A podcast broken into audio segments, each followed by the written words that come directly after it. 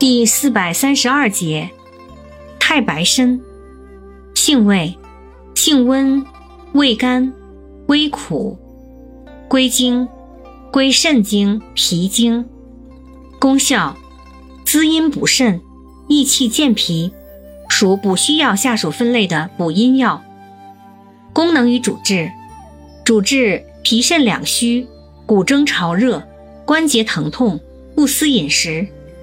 药理研究表明，太白参有抗自由基、抗衰老、抗肝损伤、促进机体运动机能的作用。用法用量：内服，煎汤，用量九至十五克，大剂量三十至六十克。禁忌：反藜芦，忌生冷饮食及姜水。